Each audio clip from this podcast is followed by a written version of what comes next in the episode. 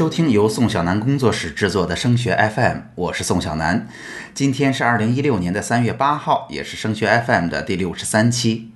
念书绝不是件容易事，升学的机会呀更是有限。通过升学 FM，我希望把自己积累的有用的信息和成功的实战经验分享给更多高考路上的家长和考生。我们一起为孩子的梦想做点什么，用开阔的思路和理性的思考战胜无助与焦虑。现在啊，全国大部分的省份都已经是出分之后填报志愿了，所以在填报志愿的时候，考生们啊已经知道了自己的成绩。那么在整个志愿填报的过程中，大家顺理成章会问出的问题就是：老师，你能不能给我预测一下今年这所学校的分数线会是多少呢？大家呀也很容易理解，如果我的成绩比分数线高，我就可以放心填报了。如果我的高考分数呀比学校的分数线低，那即便我们要进行填报，也知道我们未必能够进得去。那为什么又有人说预测分数线这件事儿纯属骗人？学校的分数线呀是投档之后的结果，只有填完了志愿，甚至投档都结束了，才能知道学校的分数线呢？那么根据现在的填报志愿的规则，分数线真的可以预测吗？批次线，也就是一本、二本线和各个学校的分数线，也就是学校的投档线，到底是怎么来的呢？那么今天的节目，我们就来说清楚批次线、学校投档线到底是怎么划定的。填志愿的时候，学校分数线能不能提前做预测？以及现在复习阶段各种大考小考，学校都会给我们划定参考的一本线、二本线，到底应该如何理解？那么我们先来说说批次线吧。拿一本线举个例子哈，一本的批次线是干什么用的呢？就是在高考之后啊，为大家划定一个可以填报一本学校的人数范围。简单解释一下，就是一本线以上就可以报一本的学校了。那如果我们没有达到一本线，那在一本这个批次里边，我们就没有填报的资格了。所以一本线真正体现的是什么呢？并不是一个分数。用一本线的方式来体现的，真正的是人数，到底放多少人进来去分享一本的机会？那么现在我们的教育资源呀，是在高考之前就由教育部统一各个省协调划分清楚的。也就是说，所有的一本学校在你参加高考的省份的招生计划，其实在高考之前就已经被划定了。那么每一个省份一本的批次线所参考的这个招生计划呀，就是在我们省份招生的全国所有的一本学校的招生计划之和。举个例子哈，比如说北大在我们省招几十个人，清华在我们省招几十个人啊，复旦招几十个，交大招几十个，有一些我们省内的高校可能招的比较多，招几百个甚至几千个。但凡是处在一本招生的学校，我们把它的招生计划累加起来。那么一本线参考的就是这样一个数据。为了方便理解哈，我们假设如果招生计划的总数呀就是一万个人哈，我们在一本里边只有一万个机会，那么是不是按照高考成绩从高到低在本省数出一万个人，这第一万个人的成绩就是一本线了呢？这个思路是完全正确的，只是在这儿啊还有一个划线比例的问题。原因是上线的同学，也就是在一本线上的同学，还有可能放弃在国内上大学，比如我选择出国了呀，或者选择复读了呀，也有可能呢，在填报过程中，因为啊不太了解志愿填报的政策，而导致填报失利的情况，在认真填报过志愿之后，档案却没有能被任何一所学校提走。大家知道哈，高考之后的暑假其实是非常忙碌的。既要完成我们要填报的提前批啦、自主招生批啦、本科一批啦、一批征集了、二批啦、二批征集了，有的省份还会有三批，然后还有专科的投档和录取。在你成功的投档和录取之后，还要完成通知书的寄送工作。所以，如果每个省的招考院完全按照一本所有招生计划的一比一划线，它既会影响了投档的效率，又会让很多机会没能匹配到成绩相当的同学。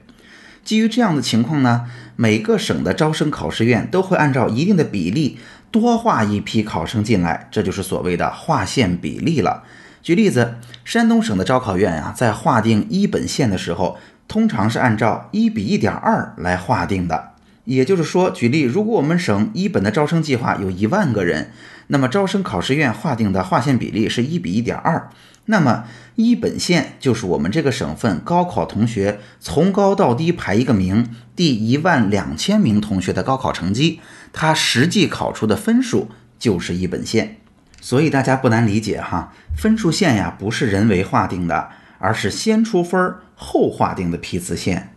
划线的依据啊是相应批次总的招生计划，然后乘以一定的比例，以确保呢有足够的效率和招生计划被充分的利用。那么批次线，比如一本线，那就是招生计划乘以这个划线比例之后，比如我们前面打的这个比方的话，就是第一万两千名，那么这个名次考生对应的实际高考成绩就是所谓的一本线。那么一所学校的分数线又是如何划定的呢？如果您已经明白了批次线是怎么回事儿，学校的分数线就很容易理解了。学校的分数线体现的呀，是我们的档案是不是被学校顺利的提走了。比方说，我们的成绩如果高于当年学校的分数线，那如果我们选择了这所学校，我们的档案就应该已经成功的被这所学校提走了。如果我们选择了这所学校，但是我们的成绩并没有达到这所学校的分数线，也就是这所学校的最低线，那我们的档案可能就没有成功的被提到这所学校去。大家也能听得明白，学校分数线体现的也是人数。不管每个省份具体志愿填报的规则是什么样的，学校分数线体现出来的也是被这所学校提档的最后一个学生的高考成绩。那在学校的分数线里边，同样会有一个提档比例的问题。这个提档比例啊，是由学校自行决定的。在现在绝大多数省份采取平行志愿之后。大部分学校提档比例都会被划定在百分之百或者百分之一百零五。在从前那种风险比较高的有序志愿下，很多学校会选择按照百分之一百二十来提档。也就是说，假如一所学校在您所在的省份招四十个人，也就是有四十个招生计划，那么提档比例呢又被学校定在了百分之一百零五的话，那么学校实际提档的人数就是四十二个。那么当年这所学校的分数线，也就是在您这个省他成功招到的第四十二个学生对应的高考成绩。如果像批次线一样，我们理解一下的话，大学的分数线同样不是人为划定的，而是填完志愿之后，我们在实际的投档过程中产生的。在这儿要做一个小总结的话，批次线和学校的投档线，当然这个投档线也会被叫做学校的分数线哈。都不是人为划定的，它们对应的都是相应招生计划和一定的放宽比例条件下，满足这个条件的最后一个同学的实际高考成绩。所以批次线和学校的分数线实际体现的核心啊，并不是分数，而是名次。那么说到这儿啊，相信大家已经对批次线呀、学校分数线的概念有所了解了。那么下面我来回答大家两个常提出的问题哈。